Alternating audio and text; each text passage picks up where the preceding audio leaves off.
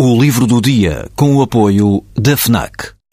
A palavra surrealismo foi criada pelo poeta francês Guillaume Apollinaire, mas seria um outro escritor francês, André Breton, que viria a dar-lhe forma ao publicar em 1924 o Manifesto Surrealista. Nasce assim um movimento artístico que pretende fugir ao espartilho da lógica, deixando-se contaminar pelo mecanismo secreto dos sonhos.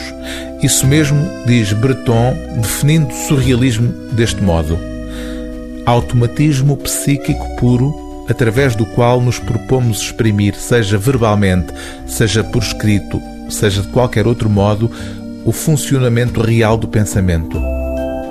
Ditame do pensamento na ausência de todo o controlo exercido pela razão, fora de toda a preocupação estética ou moral.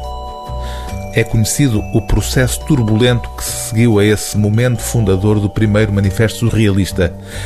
As disputas políticas e a criação de uma ortodoxia surrealista conduziriam a dissidências, a expulsões e a um segundo manifesto escrito também por André Breton em 1930, seis anos depois do primeiro.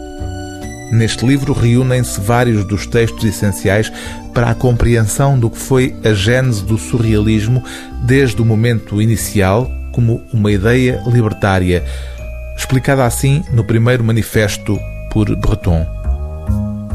Querida liberdade, o que eu amo em ti acima de tudo é que não perdoas. A simples palavra liberdade é tudo o que me exalta ainda. Julgo-a apta para alimentar indefinidamente o velho fanatismo humano. Ela responde sem dúvida à minha única aspiração legítima. Entre tantas desgraças que herdamos, temos de reconhecer que nos deixaram a maior liberdade de espírito.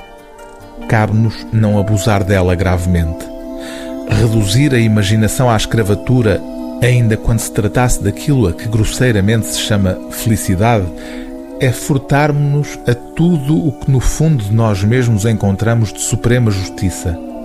Só a imaginação me traduz o que pode ser e basta para levantar um pouco a terrível interdição. Basta igualmente para que ela me abandone sem temor de me enganar, como se pudéssemos enganar-nos mais. O livro do dia TSF é Manifestos do Surrealismo, de André Breton, tradução de Pedro Tamen, edição Letra Livre.